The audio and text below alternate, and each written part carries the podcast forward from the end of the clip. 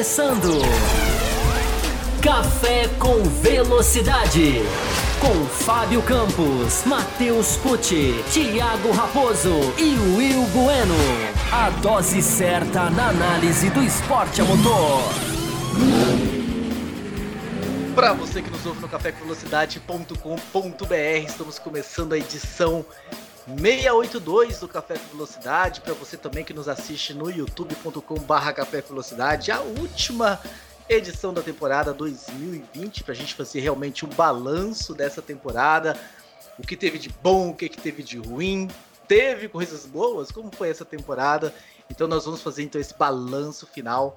Lembrando que o Café com Velocidade é um podcast que está aí há 13 anos no ar, vindo semanalmente, discutindo em altíssimo nível e debatendo os assuntos, os principais assuntos da Fórmula 1 nos últimos tempos, né? Nós concentramos aí na Fórmula 1, mas sempre trazendo aí um, ponto de vista diferente, questionamentos diferentes, em vez de apenas entregar uma notícia, em vez de apenas vir cá e mastigar o mais do mesmo para vocês.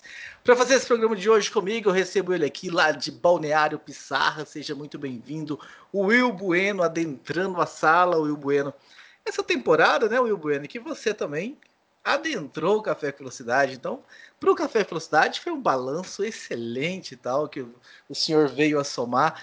Mas e a temporada da Fórmula 1? Em curtas palavras, para a gente poder explorar um pouco mais ao longo do programa. Foi uma temporada boa, média, ruim.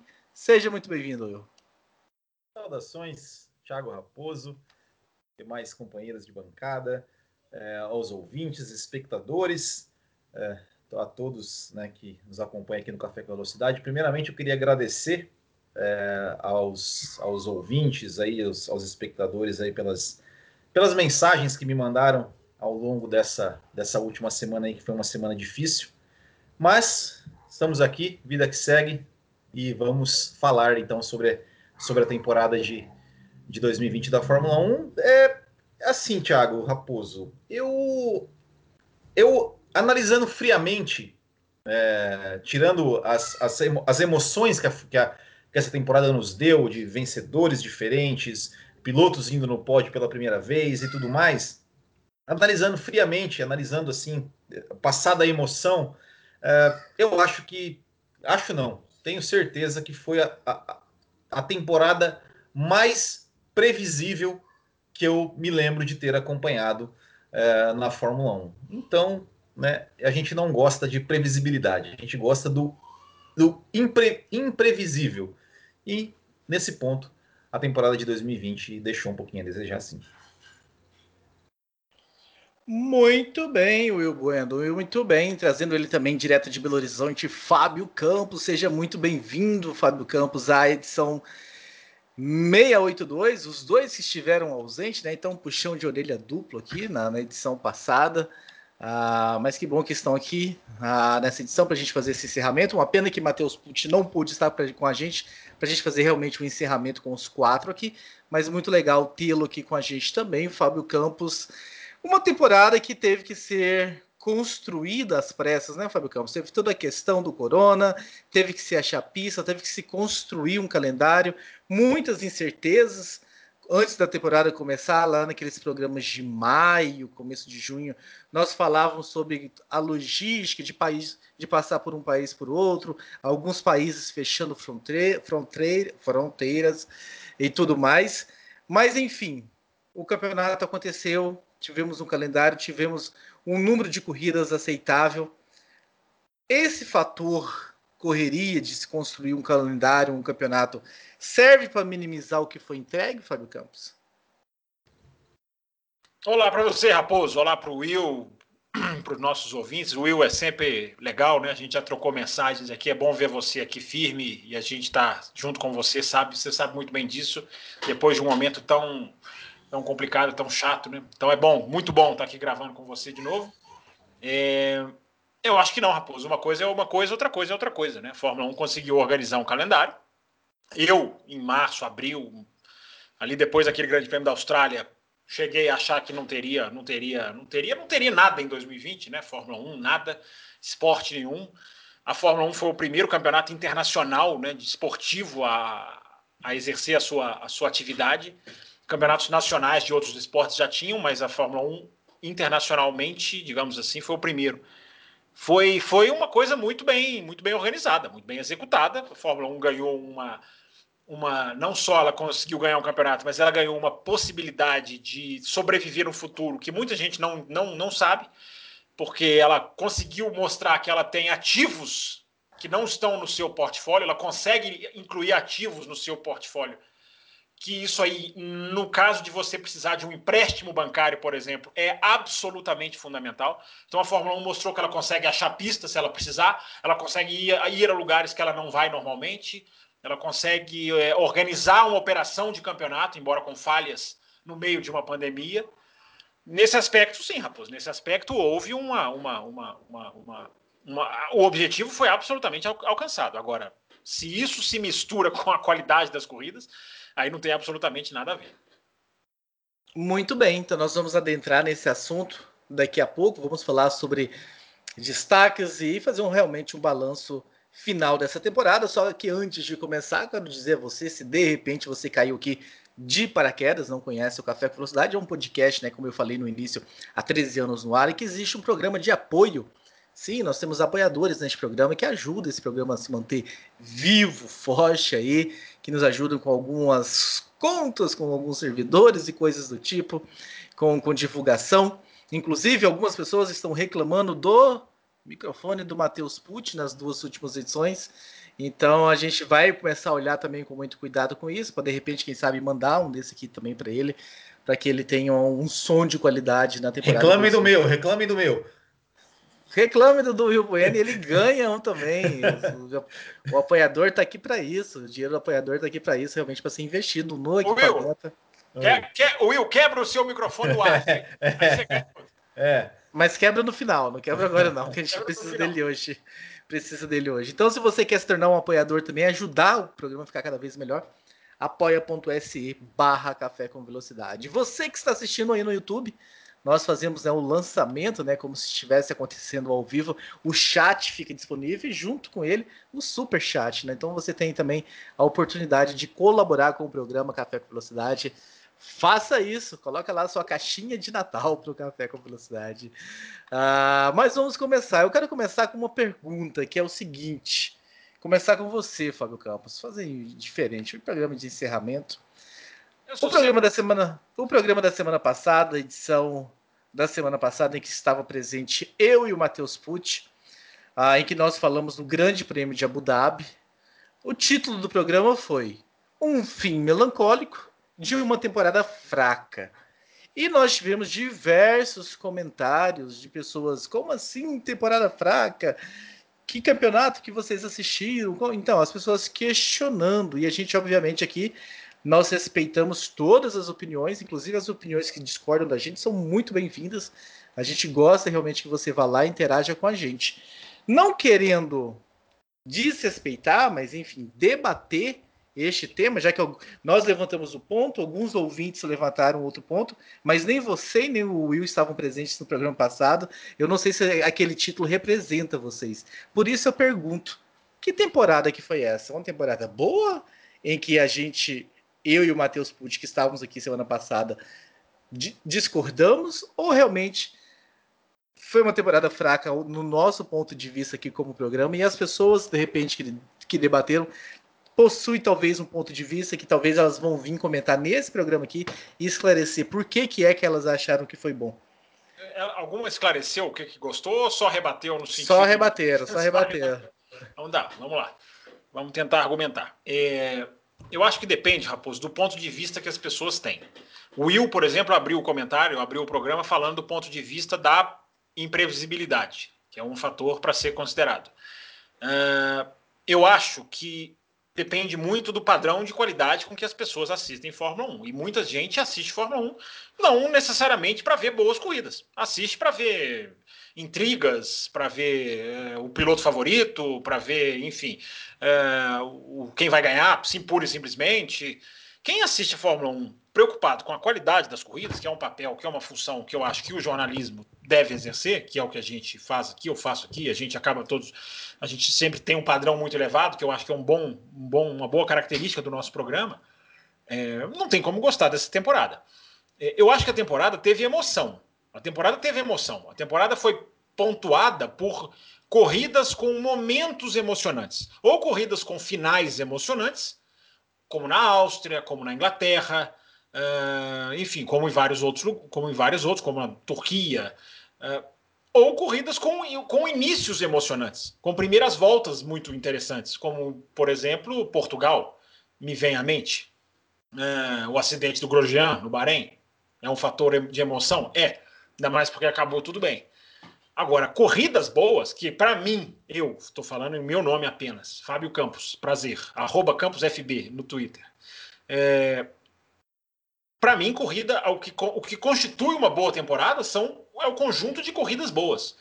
E nisso faltou. Nisso, teve nisso, alguma? Teve alguma? Teve, teve, teve. A Turquia foi uma boa corrida, o Grande Prêmio do Bahrein foi do, no circuito externo foi uma ótima corrida.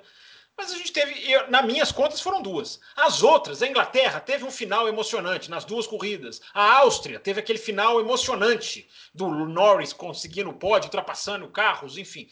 É... Portugal, começo excelente, depois uma corrida horrorosa. É... Então a gente teve uh, momentos de corridas bons. E eu acho que isso cativou muita gente. Eu já estava esperando falar aqui hoje, Raposo, das pessoas que passam por um processo de saudade da Fórmula 1, porque agora a gente entra nas redes sociais na, era dos, na hora dos highlights. Então vem os melhores momentos, daqui a um mês começa a, pensar, a passar uma ultrapassagem. Aí as pessoas fazem o quê? Ficam com saudade. E vai mudando a percepção das pessoas da temporada. Mas pelo visto, muita gente gostou. Quem gostou, enfim, como você muito bem falou, respeitamos o direito da opinião de cada um. Agora, corridas de verdade eu vi alguém, alguém escreveu que 2019, esse ano foi muito melhor do que 2019. Na minha opinião, não foi nem de jeito nenhum. 2019 a gente teve várias corridas, várias não, né? Poucas, mas bem mais do que nessa, até porque o número de corridas nessa foi menor. Teve mas... aquela sequência em 2019, Sim, né? Sim, tivemos, tivemos a Áustria, excelente, Inglaterra excelente, Alemanha com a chuva ótima, a Hungria foi um pouco menos, mas foi aquela batalha Verstappen-Hamilton. Aí nós tivemos o final Interlagos, que foi uma coisa épica. Ou seja, 2019 tem muito mais armamento para você discutir. Aí alguém vai falar: ah, mas 2020 teve menos corridas. A, proporção, a gente tem que fazer por, por proporção. Não dá para achar uma temporada boa com menos corridas boas só porque o percentual vai, vai se destacar nisso. Então, a definição para mim é essa, Raposo. Eu espero que o ouvinte se sinta convidado a discordar, a debater, mas eu gosto de. Eu, eu costumo dizer aqui, quantos anos eu falo isso aqui? Grandes é, corridas são é, mais importantes do que campeonatos. Porque corridas são coisas concretas. Corridas são coisas que a gente sente, que a gente vive, que a gente, que a gente pode quase que encostar. Campeonato é uma folha no papel. É, um, é ponto num papel, numa planilha. Então, é claro que o campeonato, a gente teve Interlagos 2008. Qual o sabor de Interlagos 2008? O campeonato, o, o abstrato.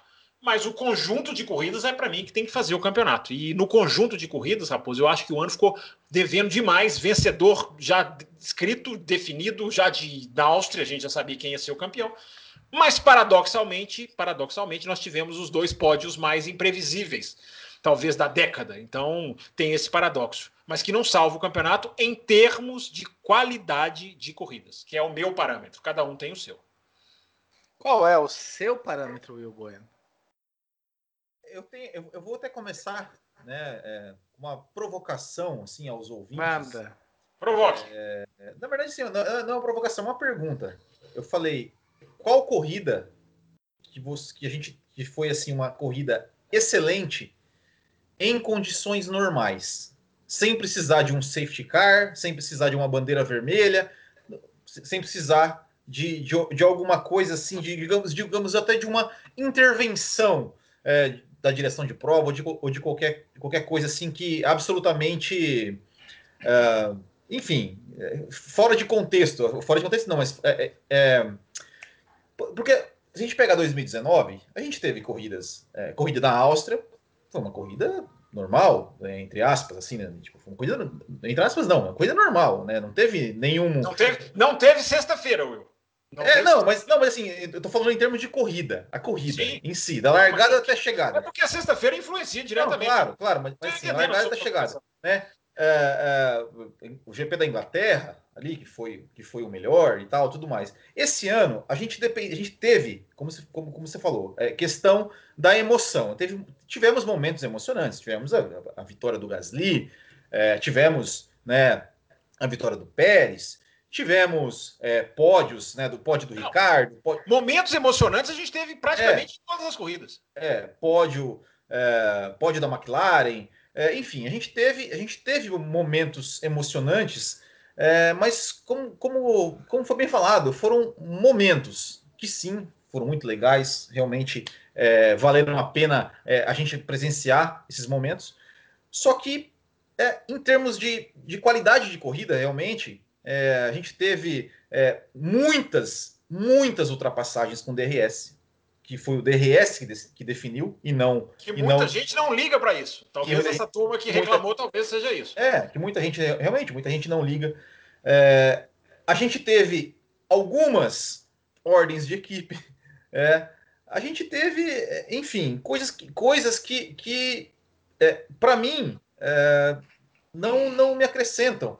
Sim, tiram brilho. Tiram brilho. Tiram brilho, entendeu? Então, então, assim, eu, eu acho, eu acho que que a gente a gente tá é, é, se acostumou a ter é, ah beleza se a corrida tiver 70 voltas tiver 62 voltas é, no marasmo e oito voltas que tiver algum um outro momento de emoção nossa a corrida foi boa.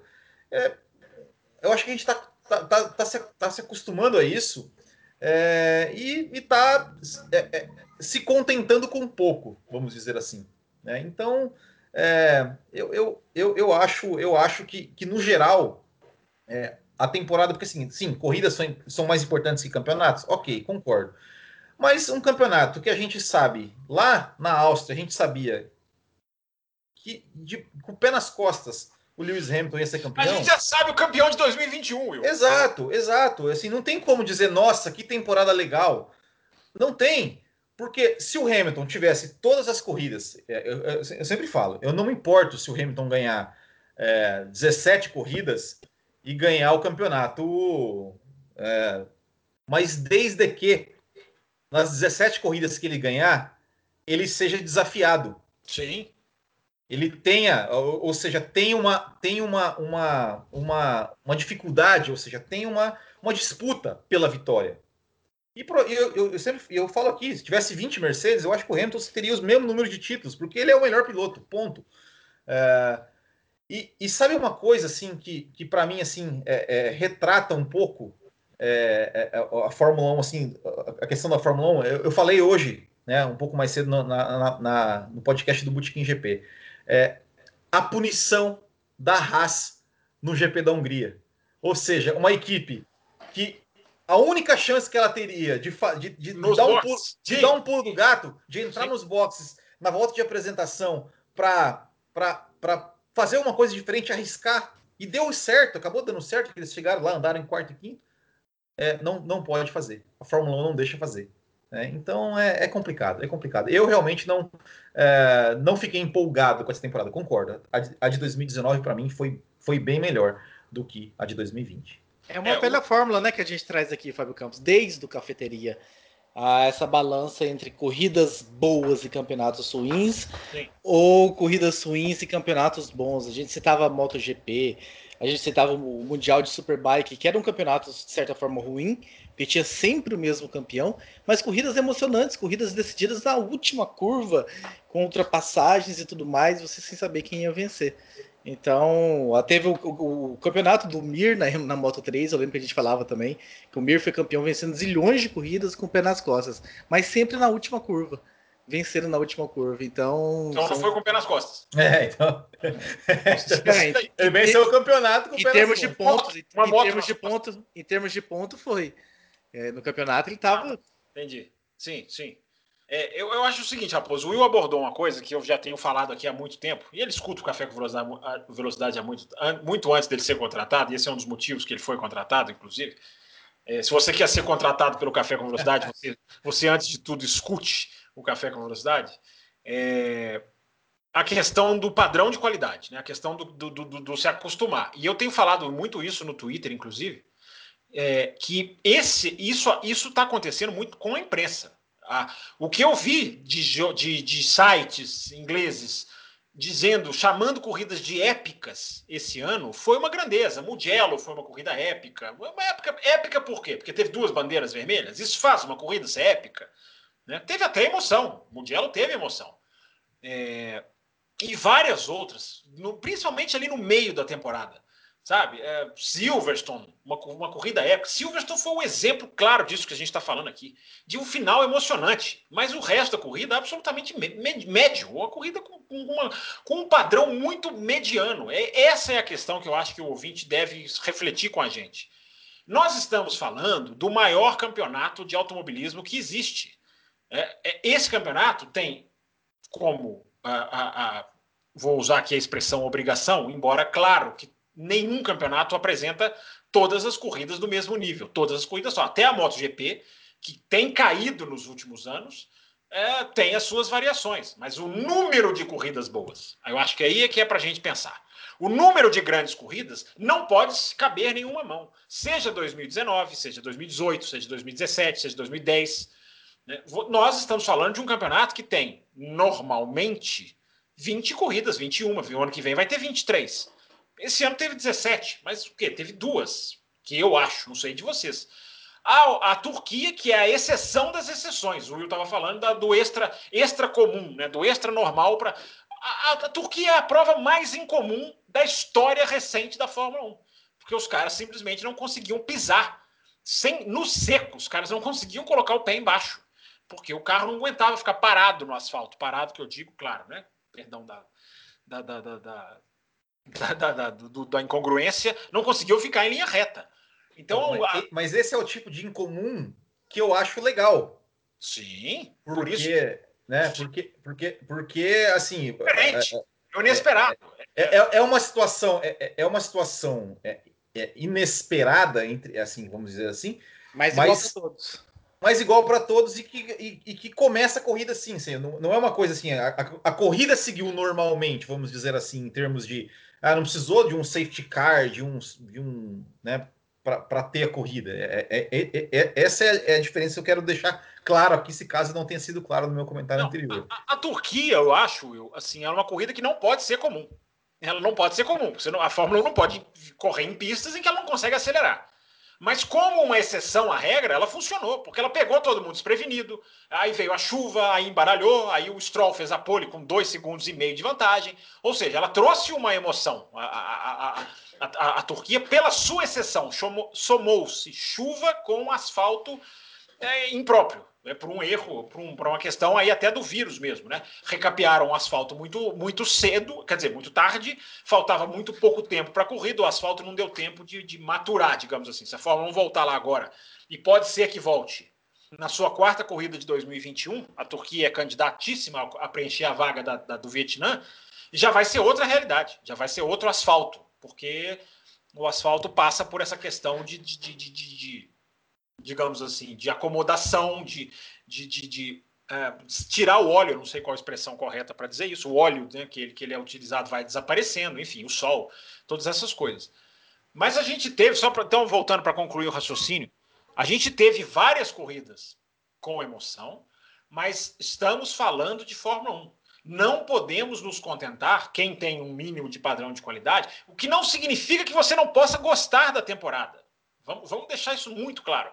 Você pode falar, a temporada poderia ser. É porque as, as pessoas, Raposo, são muito 8 ou 80. Né? Ou a temporada é excelente, ou a temporada é um lixo. Não, não, não, precisamos ser 8 ou 80. A temporada teve a sua emoção, teve.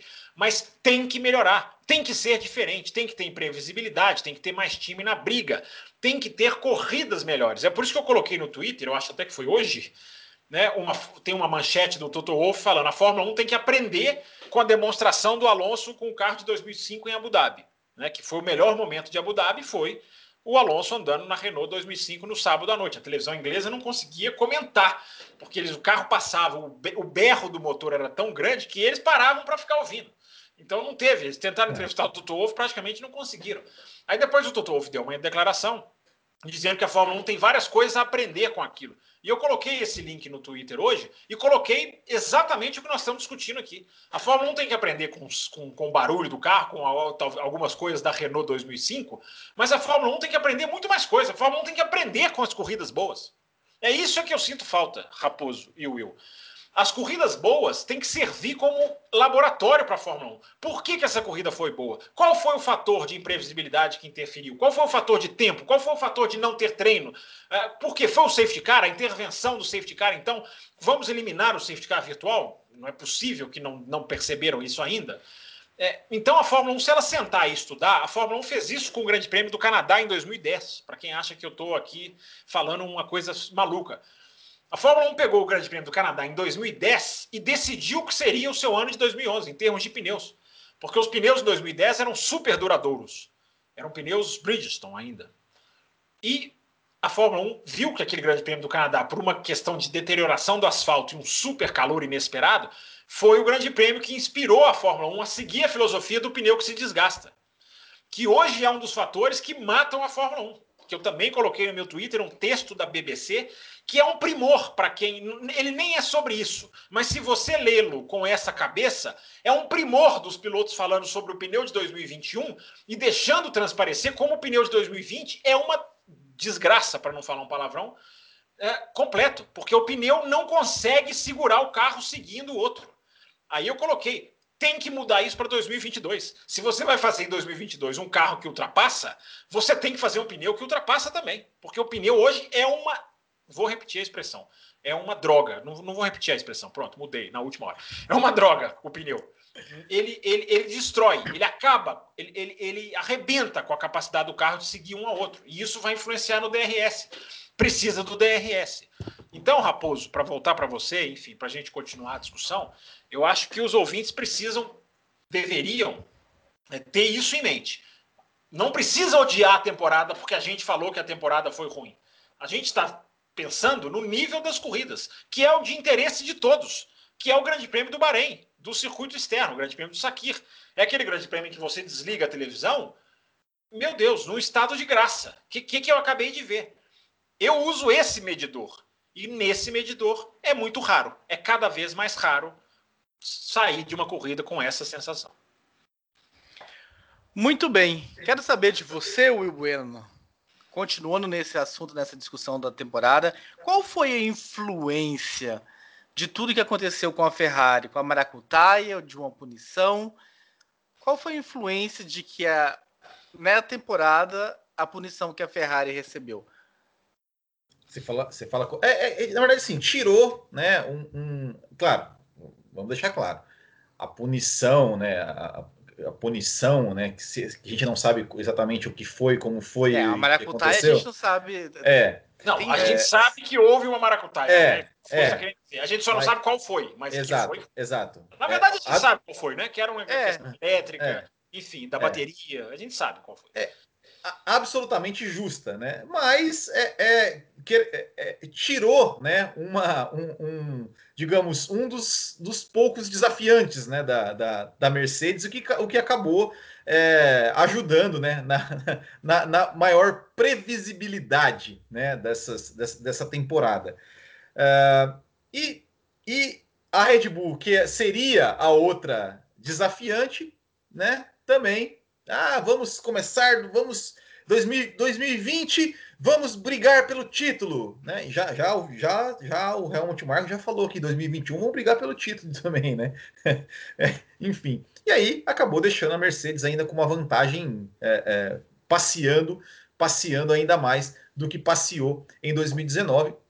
E isso foi um fator, sim, que ajudou. É, eu falei no começo, né? Talvez a temporada mais previsível né, em termos de, de, de resultados de campeonato e tudo mais.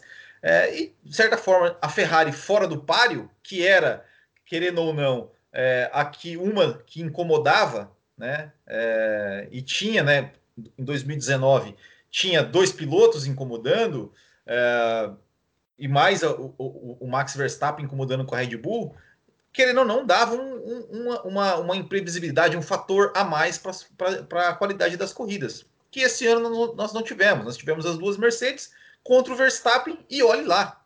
Né? Então, é, eu acho que, que, que sim, a, a punição, a, a, o, que, o, que, o que quer que, que a FIA tenha definido para a Ferrari, que fez né, com que a Ferrari perdesse é, desempenho no seu carro, foi absolutamente justo. Mas né, isso, de certa forma, também ajudou ali é, a, a, influenciar né, no, na, na, na, baixa qualidade, vamos dizer assim, na baixa, na baixa previsibilidade. Na, na, na baixa, alta previsibilidade. Isso, a baixa imprevisibilidade da, da temporada, né? E, enfim, né? Mas é, é, é com relação à qualidade das corridas, né? É, complementando o que o Fábio Campos falou, é, eu, eu, me, eu é, me lembro de quantas, em quantas corridas é, eu estava assistindo e torcendo para ter um safety car para que acontecesse alguma coisa, né? E, e, eu acho que isso, eu acho que, que isso é, a gente não pode achar que isso é normal. Ou seja, não, vamos torcer para a corrida ter safety car, para o safety car é, para dar alguma, alguma, alguma tá coisa. Virando NASCAR, tá virando NASCAR. É, é, exato. Eu acho, eu acho que isso, que a gente não pode se acostumar com isso, e eu acho que isso não pode ser, não pode ser o normal. É, até porque eu acho que muitas vezes o safety car é, é, é, eu acho que virou até um meio que um, de certa forma, até um exagero em algumas vezes botar o safety car na pista por, por, por digamos, como, como, se fala na NASCAR, na Fórmula Indy, ah, aconteceu uma coisinha ali, caiu uma, caiu uma folha na, na pista, botam bandeira amarela ou safety car. Não, aí a gente vai discordar, porque eu acho que o safety car tem que entrar a qualquer necessidade. Eu acho que o que a Fórmula 1 precisa é juntar o pelotão. A Fórmula 1 precisa desesperadamente. O problema da Fórmula 1 é separação de pelotão. É, se tem uma. Não, mas, é, mas, claro, mas claro não é uma situação artificial? Não, eu não acho que seja, sabe por quê? Porque eu já pensei muito isso. Se a gente comparar isso com as ultrapassagens de asa aberta, é, é, é, é chega a ser assim outro mundo, porque aquilo ali sim não, aquilo não existe, né? Aquilo é uma coisa absolutamente falsa. É, o juntar o pelotão, na minha opinião, não é falso. Claro que você não vai juntar o pelotão a esmo, claro que você não vai estalar o dedo, mas a cada oportunidade que você tiver, se você botar os carros. De... É porque eu tirei um preconceito, que a gente tem um certo preconceito, né? Muita gente já me criticou no Twitter por causa disso, de essa questão de NASCAR. Não é isso, gente. A discussão não é essa. A discussão é: se você tem algum motivo para intervenção, você ajunta, ajunte o pelotão. Você coloque os carros juntos. A gente já discutiu isso aqui várias vezes, vários anos atrás. Não tem menor validade para uma corrida de automóvel o 30 segundos de vantagem de um carro para o outro. Não tem. A gente fala aqui daquele Grande Prêmio do Japão de 94, que a gente reviu na pandemia, que é a maior aberração da história do automobilismo. Porque os caras ficaram lá somando tempos. Então, o que os caras fizeram? A ultrapassagem que acontecia na pista não valia. É, o Nigel Mansell ultrapassou na última volta o Alesi e ficou sim. em quarto. E, é, ou seja, eles acabaram com aquilo imediatamente, porque aquilo ali foi a, a, uma única vez que eu vi no automobilismo a ultrapassagem não valer. A ultrapassagem não que até as do DRS, pelo menos, troca lá no gráfico, né? O cara, o cara não ultrapassa, mas ele passa. No Japão em 94, nem ultrapassou, nem passou. Foi uma absoluta loucura. Mas vamos voltar para os tempos atuais. É, eu acho, eu, eu, tirei muito esse preconceito da minha cabeça. De, eu não tenho problema nenhum em juntar o pelotão cinco, seis vezes se for necessário. Se for necessário, se houver a necessidade na pista disso acontecer. Porque a gente já viu que a Fórmula 1 não só juntar o pelotão é um segredo, a gente viu, por exemplo, em Imola, né, que foi uma corrida horrorosa, é, que o Kvyat passou 3-4 numa relargada. Por que, que ele fez isso? Porque o pelotão estava junto. Isso, isso ele conseguiu fazer. Não só tem isso, como tem a questão estratégica, que hoje mata muito a Fórmula 1, que é o padrão de estratégias, padrão dos pneus, todo mundo faz a mesma estratégia. Quando você põe o safety car na pista, você abre esse leque de estratégia. Você não só põe a chance de ultrapassagem maior, como você abre o leque estratégico para você fazer coisas acontecerem. Mas não abre então, porque o cara, porque o cara, é, a gente já falou sobre isso. O, o, o, cara não consegue ganhar a posição no safety car. Ele, ele é, Segue? É, o Pérez foi, foi o safety car ajudou muito o Pérez a ganhar a corrida no, no, no Sakir.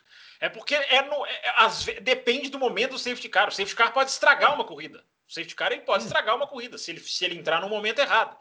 Mas ele pode, dependendo do que está acontecendo na pista, ele pode fazer com que o cara não, não ganhe nenhuma posição, ou ele pode fazer que um, com que um ah, Marcos Wilkerrock ah, da vida se, se sobressaia. Não, mas é, a, a, a, a, questão assim é, é é que o que, o que, o que tem que melhorar, é o que eu acho, que eu, assim, claro, o safety car é legal juntar o pelotão, claro que é. É, só que eu acho que assim, eu não, eu não consigo achar que eu tenho que, para a corrida ficar boa, eu tenho que torcer para entrar o safety car. Eu tenho que torcer, nossa, aquela coisa. Ai, a gente vê no Twitter. Ai, que hora que o Grosjean vai fazer alguma coisa para salvar a corrida? É, eu, eu não consigo achar isso normal. Eu acho é remediar a situação, né? Não é, é eu acho. É remediar. Eu, é, exato. Eu acho, eu acho assim, a questão da mas estratégia. Aí, mas aí você tem que jogar o carro fora, que é o que a gente não, vai esperar no então, final. Exato, mas assim, mas assim, Quando você a, jogar a, esse carro fora, aí você pode ter essa, essa. Eu acho que a gente eu, pode ter essa esperança de não precisar eu, do safety car. É, é o que eu falo assim, ó, por exemplo, a questão da estratégia, a questão da estratégia, ou seja, é, não, não tem, não hoje não tem, não tem como você fazer uma estratégia diferente. Não tem como alguém dar um pulo do gato. Não tem como. Eu, eu falo, eu, eu sou um, um, um, defensor do reabastecimento. Por quê? O cara larga mais leve, é, é, é, né? Sei lá, dá o safety car, o cara encheu o tanque antes, o cara ganha a corrida, tá na frente, tá lá uma. Ele só passa no box. Não, mas não, não, é, não, é, não, é, 2007, não é, não, não é, não, não é, não, não é, não é, não. Era muito melhor. Era muito melhor. 2007? Melhor não, do que agora? Muito... Não, não. Mas ah, tá, você está pegando uma, mas assim, eu, eu acho muito melhor quando tinha abastecimento. Mas enfim, não é, não é esse não, o caso. Eu, mas, eu, mas, eu acho que não. Mas agora é... é agora é muito melhor. Oi, tá Raposo. Tá mudo, tá, tá mudo, mudo, Raposo, tá, tá mudo. Você tá falando aí, mas você tá no mudo. Janeiro teremos um programa com ou sem abastecimento. É. Pautas então, assim, de janeiro. É, então assim, é, é, a questão da estratégia, a questão de, de, de de a gente ter que ficar torcendo para um safety car. Eu, eu, não, eu não acho isso é, é, que isso ajuda né, a, a corrida. E eu, eu, como falei, eu acho que sim, que vira uma coisa a gente ficar ali torcendo para alguém bater para que entrar um safety car, é, para a gente ter uma corrida boa. O, o que não pode, o, assim, eu, eu acho sim que, que a solução não é juntar o pelotão. A solução é tentar uma maneira do pelotão não se separar. É, é esse que é o que é o que é o Mas você não faz isso a curto prazo, porque o carro claro. não permite, o pneu claro. não permite, a suspensão Sim. não aguenta, o motor superaquece. A curto prazo, o safety car ele resolve. Não, ele, ele, ele ajunta o pelotão, tá todo mundo ali no meio, o cara tenta, igual eu falei, o Kvyat ganha três posições numa relargada. Isso é bom, se a ultrapassagem for de verdade, isso é bom. Agora, quando tiver o carro que a Fórmula 1 tem que ter, que vai ter em 2022, aí a gente vai ver como que vai ser a separação do pelotão, se o cara vai abrir sim, 15 segundos ou não. Agora, hoje, discutindo hoje, nós estamos discutindo 2020. Hoje, o safety car, é, na minha opinião, ele é uma solução. Ele não é um, ele não é uma, um, um remédio desnecessário que vem para ser necessário. Ele é uma solução, porque ele põe os carros juntos. Ele, olha, olha o que aconteceu em Interlagos 2019.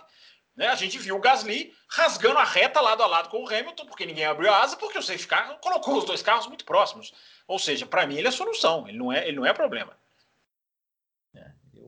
Ele, ele, é, mas é, é, é uma solução que, para mim, não deveria ser, mas enfim, concordo que, que é, é melhor ter o safety car lá que o que temos hoje, o que temos hoje é o mas, que há de, mas, mas é, é, é, é, o que queremos ter. É aquilo que, tá, que a gente está falando aqui, do, do, do, do, padrão que a gente quer ter. Eu não quero ter um padrão de corridas que dependa do, da entrada do safety car para a corrida ser boa né? É, mas, enfim. Mas vamos lá, vamos lá. Peraí. Uma coisa é o seguinte: o, o principal, qual que é o principal? A Fórmula 1 tem o problema de ultrapassagem do carro técnico e o problema da disparidade do pelotão.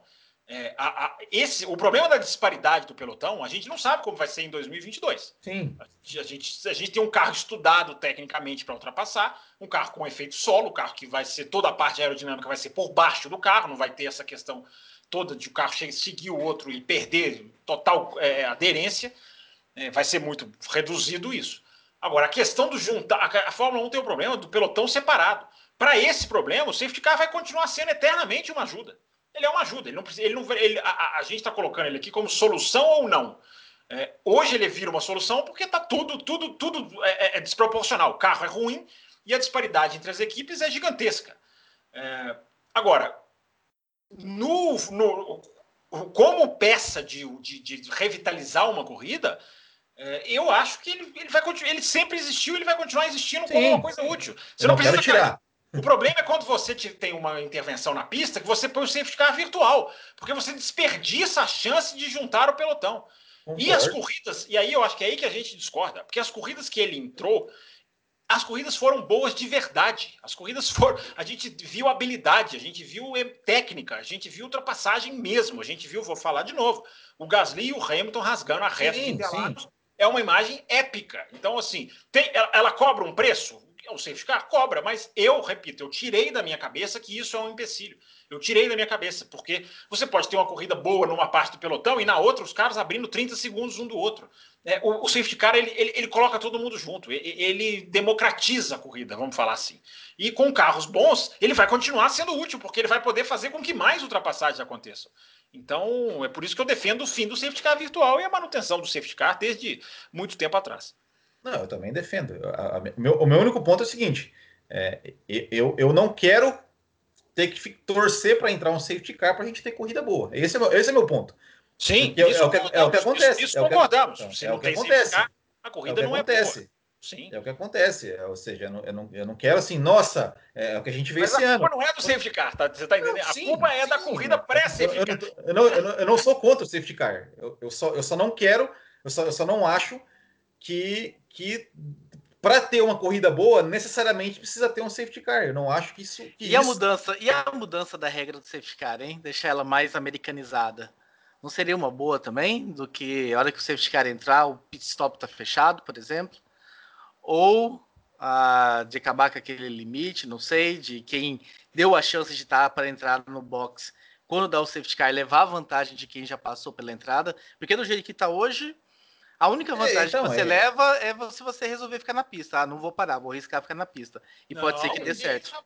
Se, não, se, você, se você tá. É o que aconteceu aí nas últimas corridas do ano. Se você tá a 30 segundos do seu adversário, 20, e você tem um safety car, você tem que entrar, porque aí você perde muito menos tempo e volta na frente. Depende Sim, muito exatamente. Não, nada não, mas... muda, você continua na frente, tá 30 segundos não, na frente, eu, eu, você continua na frente. Mas, mas isso aí, então, o que o Raposo está falando é que isso nunca acontece. Eu estou falando, existem os dois caminhos. Existe o safety car que bota quem ficar na pista bem, e existe o safety car que bota quem faz a parada bem. Não dá para bater o martelo que ele é assim, não, ele é essa. Não, não, tem troca de posição se todos resolvem parar. É. É isso que eu estou falando. É isso, é, exatamente. Qual, qual, me fala um safety car que todos resolveram parar. Não tem. O, o cara está num ponto da pista que muitas vezes ele pode. É, é mais vantajoso para ele não parar. E às vezes o cara já passou da entrada da, do box. ele para na, aí ele para na volta seguinte e ele volta no mesmo ponto. Porque os não, caras que via... volta, Fábio. Nossa, mas eu provei. Mas Pô, eu provei. Se o, pelotão, junto, se o pelotão já tá junto, se ele, é, o mas timing o da... junta, mas o pelotão não junta. O safety car só pega na segunda volta. Eu mostrei isso aqui. A gente, a gente discutiu na corrida. Na corrida seguinte aconteceu e eu vim cá, olha, Matheus, tá vendo é. o que a é. gente discutiu? Mas não é regra. Eu tô falando acontece dos dois jeitos. Se o pelotão já juntou, o cara vai, vai para último. Aí ele não pode parar mais. A Fórmula então, 1 deixa, a então, Fórmula 1 deixa o cara, o cara que já não junta. A Fórmula 1 não deixa junta, o cara porque... que já passou dar a volta dele no limite entrar e voltar no mesmo lugar. É, não, no limite não, ele tem que reduzir velocidade. Que não, é isso? Como no limite? Mas esse, esse é o problema. No limite da redução. E esse o cara é o que parou, o cara que parou antes, ele também tem que ir no limite da redução depois. É, então fica, exato. fica elas por elas. Gente, elas por elas. mas vocês estão colocando isso como uma regra, não é uma regra, isso acontece em algumas corridas e acontece em outras. Se o cara tá num ponto, se ele, tá, se ele acabou de passar da entrada do box, ele dançou. Não porque... dançou. Não, não dançou. Não dançou. Não dançou. Não dançou. Não dançou. Nós vamos fazer o seguinte, então. Na, no em janeiro, nós vamos fazer um programa e eu vou pegar os exemplos das corridas para vocês. Vamos. Entendeu? Tem os exemplos de todos. Em 2020 a gente acha, não precisa nem ir para 2019. 2020 a gente acha. 2020 a gente acha. Vocês querem fazer uma aposta? Vocês querem apostar? Não querem apostar? Vocês querem apostar? Podem falar o valor. Podem falar o valor. É, pode ser o que você fala, quiser também. Vamos não, fazer. Não, não. Absoluta certeza. Eu também tenho absoluta. E isso foi discussão esse, esse ano isso. no programa. A gente discutiu isso na semana, na semana seguinte aconteceu. Eu falei eu a mesma coisa. Eu falei a mesma coisa durante a discussão. Não é uma regra. Não, não acontece sempre do mesmo jeito. Tem piloto prejudicado e piloto que é beneficiado. Se você já passou um pelo... piloto, um grande piloto. Pre... O Grande Prêmio da Itália, o Pérez foi prejudicado, o Stroll foi beneficiado. Estou falando dois da mesma equipe num Grande Prêmio. Vocês já perderam a aposta. Nem a aposta, vocês já perderam. Não. Se para os dois juntos, se estão colados, é uma é, é diferente. Se os dois estão juntos na pista. Eles não estavam juntos. Eles não estavam juntos. É a única, a única chance de acontecer. Mas vamos voltar à discussão da temporada. E esse assunto é mais uma pauta. É. Então, a gente precisa de pauta mesmo entre temporadas. A gente já tem um abastecimento e a gente tem o efeito do safety car na corrida. Eu quero saber o que mais colaborou para essa, essa temporada ser ruim. Nós já falamos de imprevisibilidade, nós já falamos sobre os pneus, sobre essa questão do, do, dos carros se separarem. Companheiros de equipe, isso foi um fator que ajudou a temporada a ser ruim também. Companheiros muito díspares, pilotos na bons contra pilotos ruins dentro da mesma equipe, isso colaborou de certa forma. Um Bottas contra um Hamilton, um Vettel que não acompanhou o Leclerc, um Ocon que não acompanhou o Ricardo, um Albon que não acompanhou o Max Verstappen, uh, um Kvyat que não acompanhou o Gasly, por aí, Will Bueno? É, eu acho que tem, tem, tem sentido, né? Porque é, o, que, o que acontece? É, é, sempre falam, né? Primeiro, o primeiro adversário é seu, é seu companheiro de equipe. É, e, e, realmente, a gente já falou isso aqui ao longo do ano, né? Que essa Fórmula 1 de hoje, né, ser mais lento é vantagem, né? Porque as equipes não querem, as equipes não querem ter, ter, ter uma, é, é, uma disputa na equipe, né, dentro da equipe. É, as pessoas, inclusive, assim, defendem, por exemplo, né, que tenha ordens de equipe, que não, olha, os carros não podem brigar na pista porque vai prejudicar a equipe. É, eu não consigo defender isso também. É, e, e, a gente viu, e eu até falei, eu não sei se foi, se foi aqui no Café, se eu falei no Botequim, eu falei, é capaz, é, pegando o exemplo ali do Bottas e Russell, eu falei assim, é capaz que esse desempenho do Bottas, esse GP do Sakir, ele faça com que a Mercedes renove com o Bottas, ao invés de falar, não, Bottas, vai, vem, vem Russell. Porque, porque essa é a mentalidade, ou seja, eles não querem, não querem disputas entre companheiros de equipe, e querendo ou não, isso, isso, isso também afeta na qualidade, né? Porque, ou seja, é, o, o, o, Bottas não tem chance contra o Hamilton, o Albon não tem chance contra o Verstappen. Né? E, e é complicado, é complicado. O Stroll não, tinha, não, tem, não tem chance contra o Pérez. É, então é, é, é, é difícil, é difícil. São, é, são, são mais, é mais um, é, é, digamos, mal que a gente, a, a, gente que eu digo assim, né, o público geral da Fórmula 1 está se acostumando né, a esse tipo de perfil, ou seja, não, não pode ter dois companheiros, não, não pode ter dois, ter dois pilotos alfa né, na equipe, porque isso vai prejudicar a equipe, porque isso não, tem que deixar, tem que ser assim mesmo, não, tem que, tem que mandar o cara passar, porque não, vai, vai prejudicar a equipe. E isso isso tá, tá, tá virando comum, tá virando comum, como, como vira comum o DRS, enfim. Então é, é sim, isso também, isso também, de certa forma, influencia, né? na, na, na, na, na qualidade do, do espetáculo como um todo.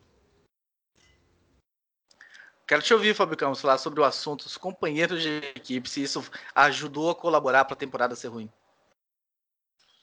Ah, esse é um problema da Fórmula 1 dessa era, né? Não é um problema de 2020, né? É um problema da mentalidade da Fórmula 1, que, né? de, de, de dirigentes que não, não apostam nisso. Eu acho que nessa temporada especificamente eu coloco muito mais o DRS.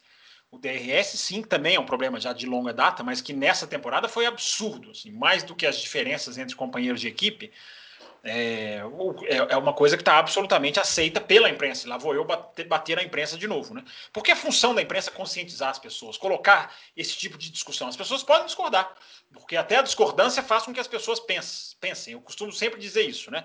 é, convivendo com umas pessoas que não são muito sujeitas à, crítica, que não acham que a crítica é uma coisa muito válida, que acham que crítica depende de bom humor, né? gente que está com a mentalidade ainda um pouco atrasada. É, e eu sempre digo, a crítica é um fator de proposição de pensamento, porque quando você discorda, você está pensando.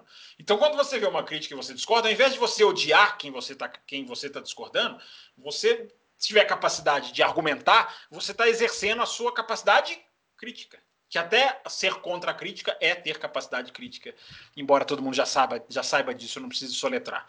Então, essa questão do DRS, eu, eu coloco muito na, na, na, conta da imprensa, porque você é raríssimo você ver hoje jornalistas que questionam isso. É raríssimo você ver hoje narradores, até gente envolvida com as transmissões, que questionem isso. Né? Está ficando uma coisa absolutamente enraizada. E vamos completar 11 anos agora, no ano que vem. Né? Então, esse, para mim, foi um problema de 2020 muito acentuado. Está ficando mais acentuado, porque à medida que vai ficando mais comum, vai ficando, na minha opinião, mais grave. Onde você acha que ele mais... foi mais. Onde você acha que qual pista que foi mais descarada? Spa Francorchamps e Portugal. As duas pistas foram verdadeiras. É, é, é, uma verdadeira avalanche de DRS nas duas. Spa na, na reta Camel, que é uma reta tão famosa, tão admirada, tão disputada, é, e Portugal foi um escárnio. Portugal foi um absurdo, porque Portugal foi uma na sequência. Portugal, até os narradores, até os narradores coçaram a cabeça né, os da televisão inglesa, eu me lembro que vocês contaram aqui, os da televisão brasileira também, mas até os narradores da TV inglesa falaram: olha, é, a gente tem que fazer alguma coisa com isso. Né? E, só que o problema é que depois deixam morrer. Né? Depois o assunto não, não segue, não continua. Esse é o diferencial do café com velocidade. A gente não se curva a esse tipo de baixa qualidade. E é por isso que os nossos ouvintes, eu acho, nos reconhecem, mesmo discordando da gente. É sempre bom fazer esse asterisco. Discordar não é problema nenhum, só alimenta a discussão. Mas ter rechaço à crítica, aí realmente é para quem não quer, não quer discutir automobilismo, quer a, coisa mais engraçada, mais descontraída, enfim. Cada um, cada um tem direito a buscar o que acha melhor. E o que é que salvou dessa temporada, hein, Will? O que, é que poderia, por exemplo, o que, que, é que a gente pode olhar para essa temporada e pô, isso aqui foi legal, hein? Isso aqui poderia, de repente, levar para outras temporadas. Você fala em termos de. De, de qualquer coisa. De qualquer coisa. Salvou ah, alguma coisa? Não, salvou, salvou, salvou, salvou algumas coisas, né? Salvou, por exemplo, é, a temporada, né? Perdão.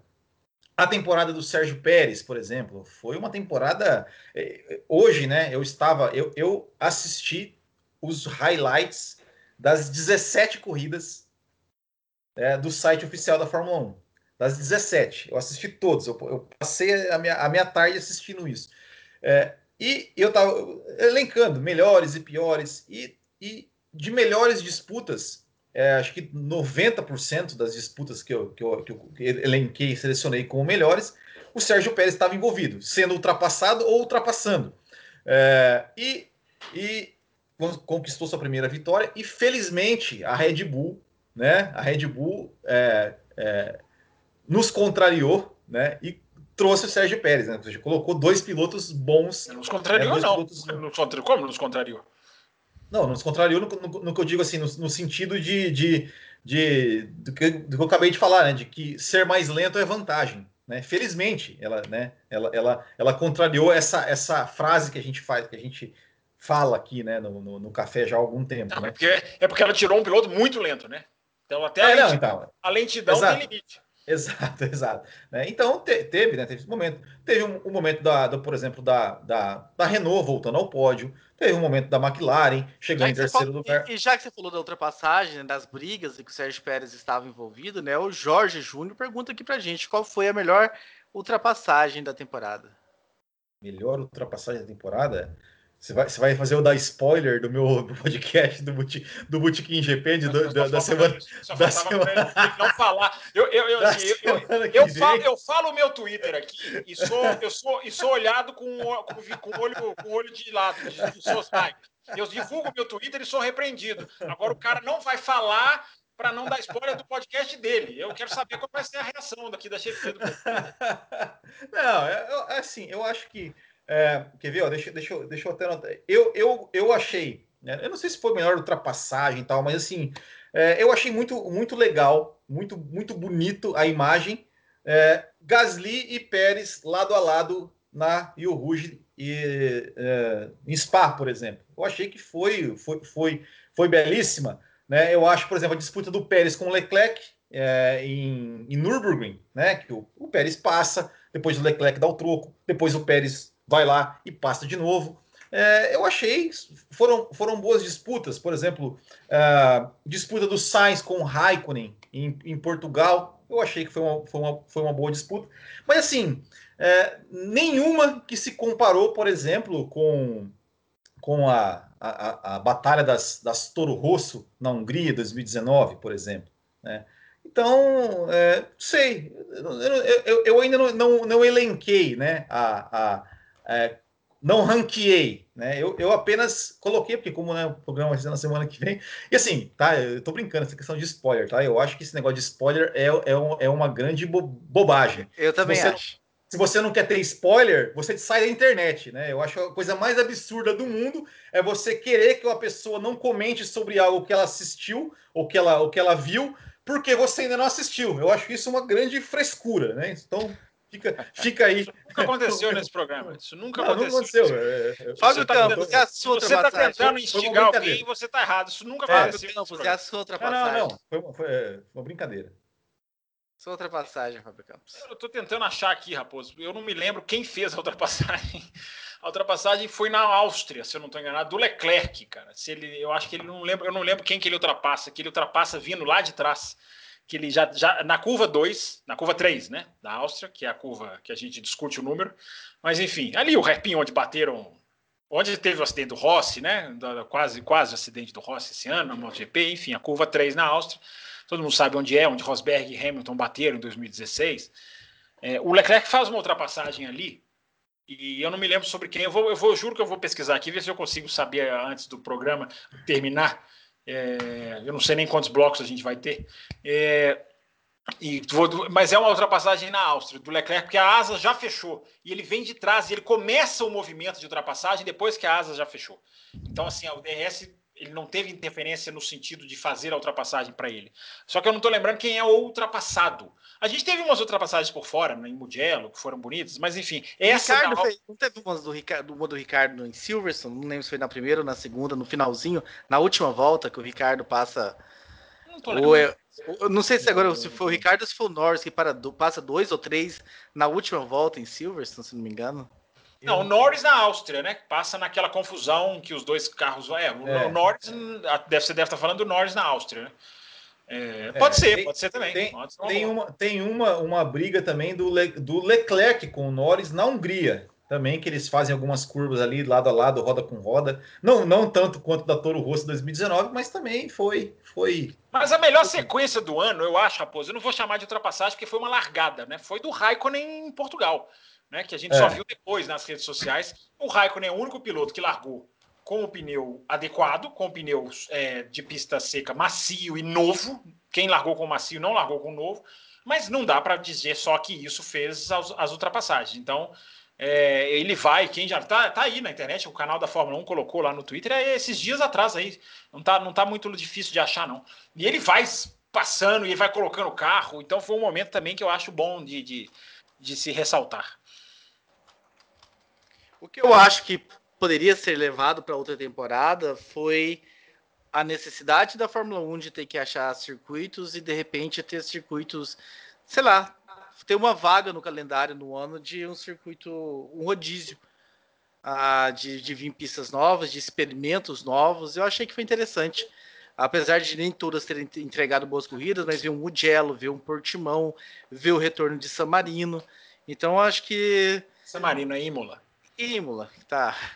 Mas enfim. a, a, mas tem que falar como as coisas são, sim, não adianta. Sim, sim, não tô dizendo, você tá certo. ah, mas uh, existe um. Às vezes eu solto o Toro Rosso, então.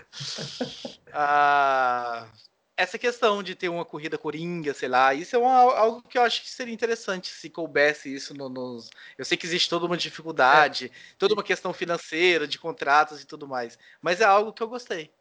É, e eu acho que isso, o Thiago Raposa, essa questão né, do, do dos circuitos é, diferentes, é, eu acho que também é, é, é, ajudou nessa percepção. Nossa, que temporada! Porque teve corridas em Mugello, teve corridas. Isso é verdade. eu, eu acho que isso, eu acho que esses fatores eles também ajudaram, né? ah, beleza, a corrida, a corrida, por exemplo, corrida em Imola não foi uma grande corrida, mas nossa, que legal, corrida em Imola muito tempo que a gente queria ver. Então, isso acabou, de certa forma, também é, ajudando na, na, na, na, talvez na percepção né, da, da qualidade da temporada é, por conta desse fator, desses fatores emocionais, né, de novidade. Mas aí, né? é isso aí, você tem razão, mas aí que entra a análise crítica. Exato, mas, exato. Porque se a gente só deixar o autódromo ser novo, ser legal, para porque eu vi muita gente falando, eu vi muita gente falando que a Fórmula 1 tem que voltar a Imola. Meu Deus, a Fórmula 1 não pode pisar em Imola nunca mais. Com, ah, com esse carro. Com esse carro, não. Não aconteceu absolutamente nada. A pista não tem a menor condição. Não. A pista não tem condição. A Fórmula 1, vamos lá, vamos colocar as coisas certas. A Fórmula 1 não tem condição técnica de correr na pista, porque eu não gosto de culpar a pista só, só em casos extremos. É, a, a, o, a, o que fizeram com o Imola depois de 94, né, de, de, de encurtar o autódromo praticamente, de enxugar o autódromo e colocar chicane, é, a gente já sabia, a gente teve lá corridas lá em que a quase ultrapassagem foi emocionante, mas essa Fórmula 1 nem a quase ultrapassagem existe por causa do DRS, o cara não fica embutido na traseira do outro. Na hora que a asa abre, ele, ele, passa e acaba. A corrida em Imola foi uma, foi uma das piores. Foi, se não foi pior do que a Abu Dhabi, talvez foi por pouco, porque teve a relargada. Olha o safety car salvando. Mas o. o, o... E, te, e, teve uma decepção, né? Que todo mundo de repente achou que o, fato de não ter a sexta-feira poderia colaborar para a corrida. É verdade, é verdade. Bem lembrado, bem lembrado. Foi a corrida sem sexta-feira. Mas o lado técnico da corrida não dá para ser, não dá para ser, porque senão a gente fica, não, a temporada foi boa só porque pisou em pistas novas. Eu concordo com o que você falou, Raposo. É legal ver a Fórmula 1, justamente é o que eu falei na abertura do programa, né? Mostrar que pode correr em qualquer lugar que ela quiser, quando o dinheiro não é o que impera. Agora, a misturar com a avaliação técnica da, da qualidade das corridas, é, não, eu até falei da Turquia. É, foi, foi ótimo, mas não pode ser repetido dessa maneira, não pode ser sempre dessa maneira, porque foi um asfalto despreparado para a Fórmula 1. Foi bom, foi bom ver a Fórmula 1 ter que se virar naquele status. Mas a Turquia pode entregar uma corrida ótima com um asfalto perfeito. A gente sabe ah, disso. Eu, para mim, eu para mim virava regra. Toda toda a pista tinha que ser recapeada duas semanas antes da corrida. E ninguém acelera mais. ninguém acelera mais. E te dando uma resposta, Fábio Campos, nós teremos um programa de um bloco apenas, mas estenderemos por ser o último programa do ano 10 minutos. Nós iremos em uma hora e 10 minutos, mas um bloco apenas para a gente fechar.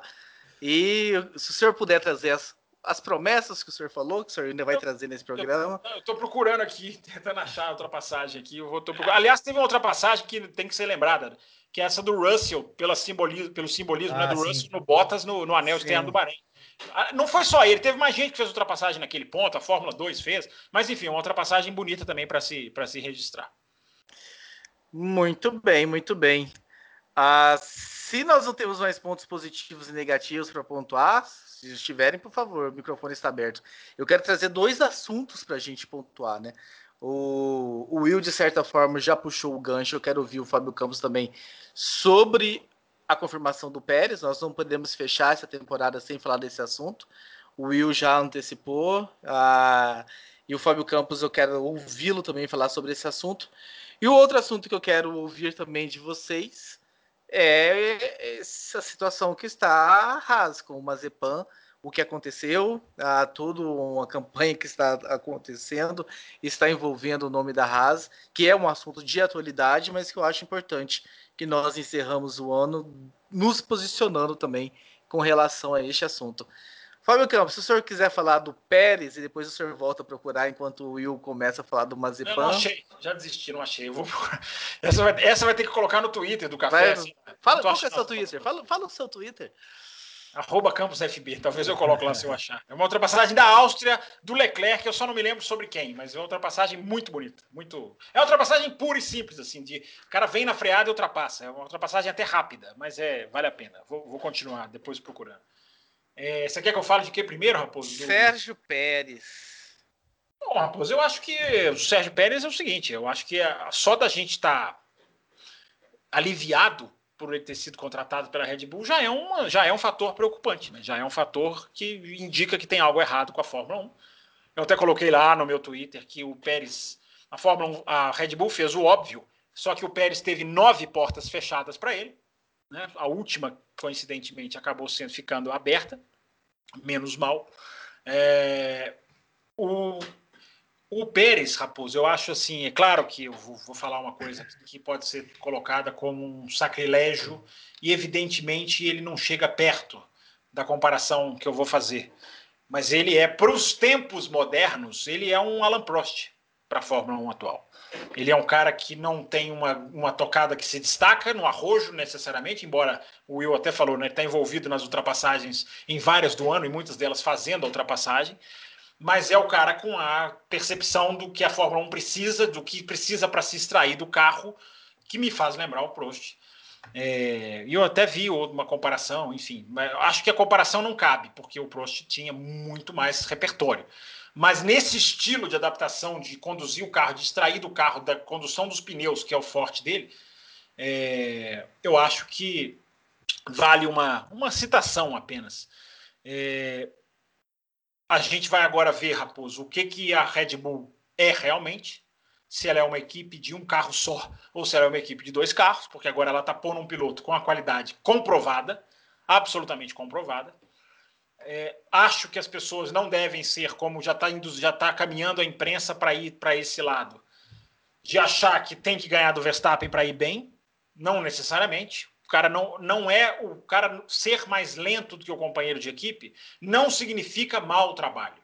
As pessoas, eu acho importante que as pessoas tenham essa, esse, esse pensamento, porque eu citei inclusive o Carlos Sainz, que andou atrás do Verstappen na Toro Rosso quando os dois começaram e mesmo assim deixou uma impressão boa, a ponto de ter a sua consequência de carreira, a sua sequência, né, de carreira, melhor dizendo.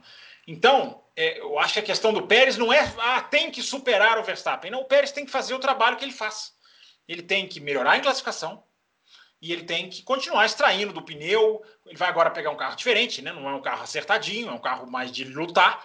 Mas se ele fizer o trabalho dele, independente de chegar à frente do Verstappen, é, ele vai ele vai conseguir ser útil para a equipe. Mas eu, só não quero concordo. saber, eu, eu, quero saber de você hum. nesse, em cima disso aí. Hum. Você acredita que ele tem condições de andar junto ao Verstappen, em algumas corridas, inclusive, superar o Verstappen?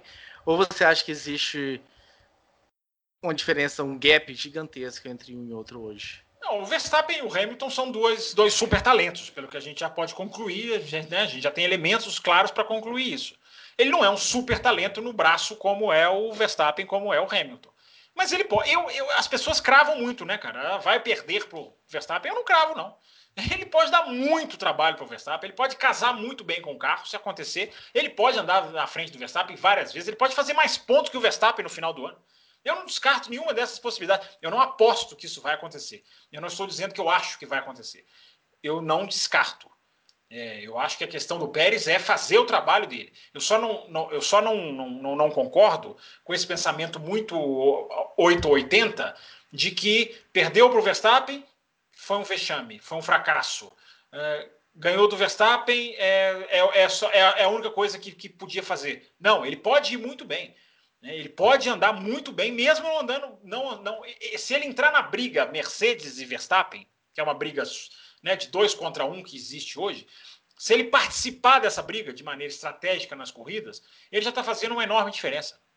Né? Porque hoje hoje, ano passado, enfim, há muito tempo a Red Bull briga dois carros contra um. A, a, Mercedes tem essa vantagem. Se forem dois contra dois, é a única maneira. As pessoas estão dizendo que o Pérez veio para ganhar o campeonato de construtores. Não veio para ganhar o campeonato de construtores. O Pérez não vai dar o campeonato de construtores para a Red Bull. Porque eu fiz essa conta e coloquei lá no meu Twitter. Se você a melhor maneira de você ter uma equipe perfeita é ter dois Verstappen. Então, se você dobrar a pontuação do Verstappen em 2016, em 2017, em 2018, em 2019, se você falar tudo que o Verstappen pontuar vale 2, que já é um exagero, porque dois pilotos nunca vão conseguir os mesmos números de pontos, ou seja, você já está fazendo uma conta irreal, beneficiando o, o, o, duplo pontuador, mesmo com o Verstappen dobrando os seus pontos, a Red Bull nem chega perto da Mercedes.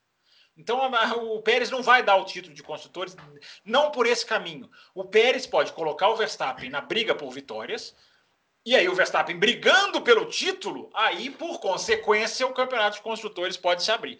Mas não dá para ser campeão de construtores sem, ganhar, sem brigar pelo título de pilotos, que eu acho que vai ser o que, o que eles vão tentar. Agora, Raposo, para terminar, eu não cravo que vai ser essa essa essa facilidade toda para o Verstappen, que ele vai lá só para ser um mero escudeiro. Eu não cravo isso. A gente já viu quantos exemplos a gente já viu no automobilismo. Tá aí um chamado Charles Leclerc que chega como todo mundo falando que vai ser o segundo piloto, o cara vai e consegue virar no braço. É, o desafio é muito difícil. O Verstappen não é o Vettel, claro que não. Mas o automobilismo tem certas surpresas, Raposo. Vamos ver. Eu acho que vai ser legal, vai ser muito bom. Não, eu, eu, tô, eu tô contigo também. Eu, eu vejo muita qualidade no Pérez. Também não estou falando que ele vai bater o Verstappen, mas que vai dar um trabalhinho. Eu acredito, eu, eu vejo sim uma ou outra corrida ali, dando um trabalhozinho pro, pro Verstappen, sim.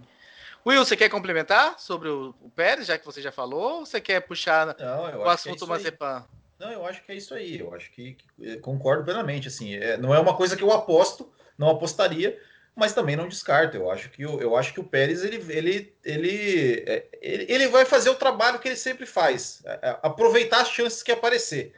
É, as chances que apareceu, o Verstappen vacilou, aconteceu alguma coisa, ele, ele vai estar tá lá. É, ele não vai ser, por exemplo, igual, igual o álbum. Acontece alguma coisa com o Verstappen, acabou Red Bull na corrida. Eu acho que não vai ser isso, né? Então, é, e acho que ele tem que, que, em alguns momentos ele pode sim é, superar o Max Verstappen, tanto em classificação quanto em corrida. É, só para completar, eu estou dizendo isso, Raposo, porque para mim o Pérez foi o segundo melhor piloto de 2020. Para mim, ele é o segundo melhor piloto.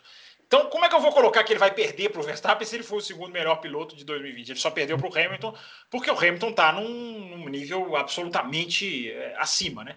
Agora, é, uma coisa só para completar também.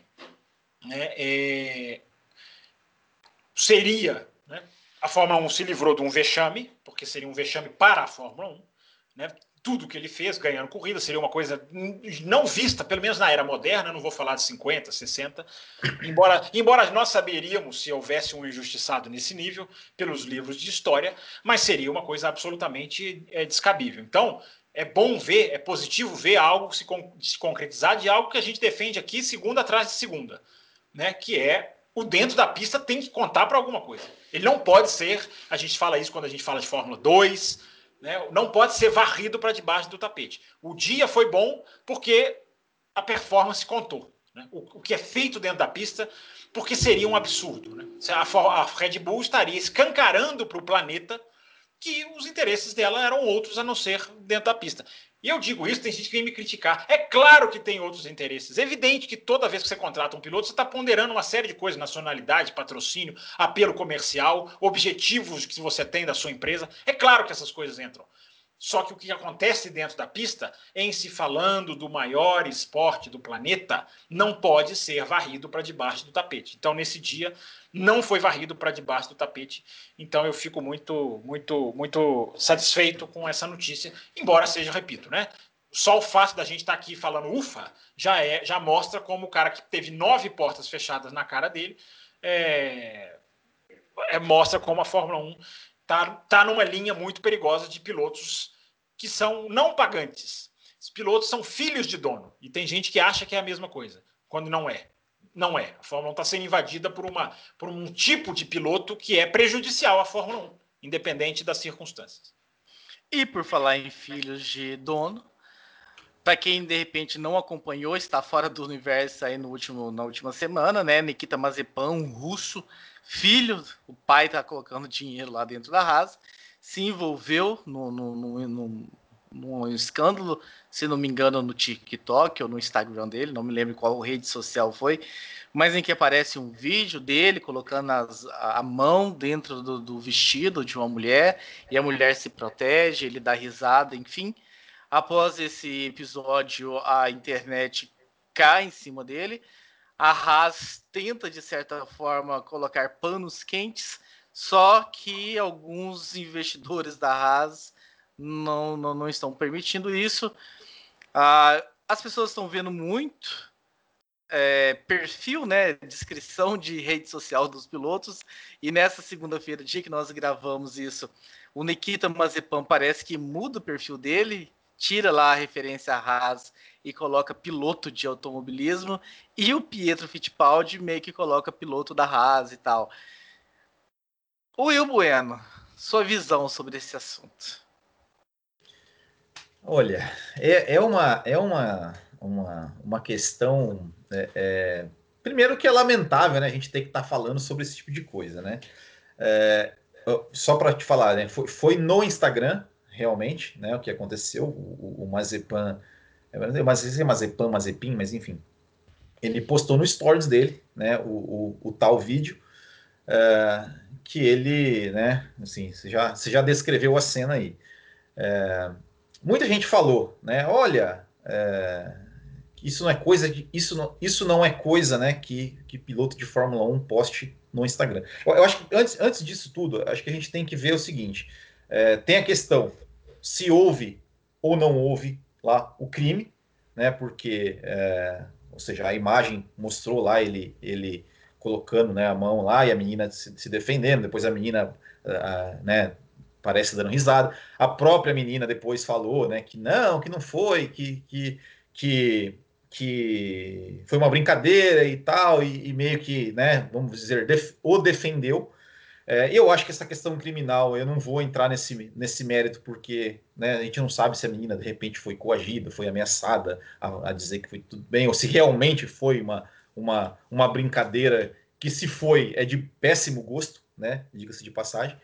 Uh, mas o fato é que não é, não é, é, é para a imagem né, de, uma, de uma equipe, porque assim, como o Fábio Campos acabou de falar, quando você contrata um piloto, você leva em consideração tantas coisas, né? E a imagem, a, a rede, né, o que, o que, o que, digamos, o quão vendável é, né, pro, enfim, para a equipe, o quão isso, isso pode prejudicar os negócios.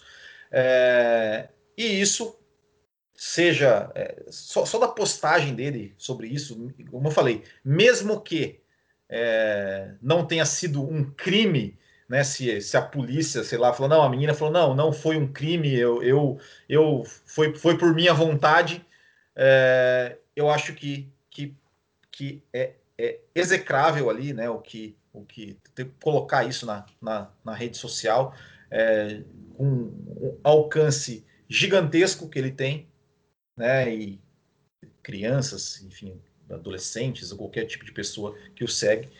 É, e eu acho que a Haas tem que sim levar isso em conta, né? Porque é, essa não foi uma polêmica isolada do, do, do Mazepin. Ele já teve polêmicas dentro da pista, fora da pista, é, e eu acho que isso tem que ser levado em conta.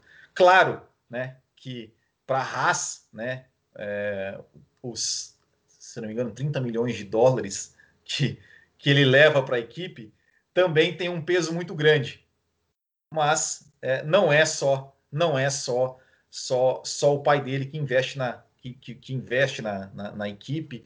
É, enfim, eu, eu acho que, que, é uma questão muito complicada e eu acho que, que, que ele corre sim risco, né? Algum risco. Como eu falei, os 30 milhões de dólares pesam muito, mas é, a discussão está aí. E, e ele estando a Haas o mantendo, é, com certeza vai ser, vai ser, vai, vai ter que aguentar muita coisa ali em termos de, de pressão da imprensa, de torcedores, até de patrocinadores, é, por qualquer arte, por, por, qualquer atitude dele é, dentro da pista ou fora da pista. Fábio Campos. Ah, Raposo não tem muito mais acrescentado do que o Will falou, não. Eu acho que agora vai ficar muita coisa em cima dele. A equipe tem que pontuar o que, que é arranhar a imagem ou não. É, eu só confesso que eu ficaria muito feliz de ver um piloto pagante ser, ser tirado da Fórmula 1. Eu ficaria muito feliz. Eu não entro nessa de, de isso sempre aconteceu na Fórmula 1. Eu não, eu não prezo pelo nível baixo. Eu acho que independente se já, se já se isso de piloto pagante já existe, isso não é uma coisa correta. Isso é uma coisa que tem que ser, tem que ter um limite né? Porque aí vem também, ah, todo piloto tem que levar patrocínio. É claro que tem, evidente, ninguém nega isso. Agora, comprar um lugar assim, comprar uma equipe, o Will tá falando em 30 milhões, o que eu, o que eu, o que eu tenho visto é que nem é isso. O pai é um dos donos da equipe. Então aí, aí é um problema, porque aí fica igual o Stroll, fica igual o Latifi, que os caras podem fazer o que quiser, o que quiser, e agora nós vamos chegar nas últimas consequências disso né? Porque é um vídeo, é uma coisa que ofende muita gente, é uma coisa que não representa uma imagem que a Fórmula 1 quer vender. Fórmula 1 não quer vender, né? corremos como um só, não quer vender que somos um, temos um projeto de diversidade. A Fórmula 1 está trabalhando para incluir mulheres no seu repertório. Então, e aí? Vai, vai, vai, vai fazer igual a Arábia Saudita? Né? Eu defendo, mas eu vou lá ganhar o meu dinheiro, que é mais importante do que isso. Então, essa é a questão. Eu acho que é, o cara vai ser perseguido, o cara vai ser é, altamente monitorado a partir de agora.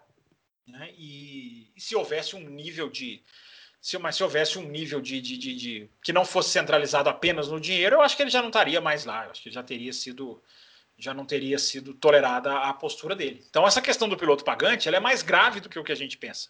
Porque ela não é só o cara que compra o lugar. A gente pode estar vendo o cara que compra o lugar e compra o direito de fazer asneira como, como esse cara fez. Então, ver um piloto pagante sair da Fórmula 1 me deixaria muito feliz.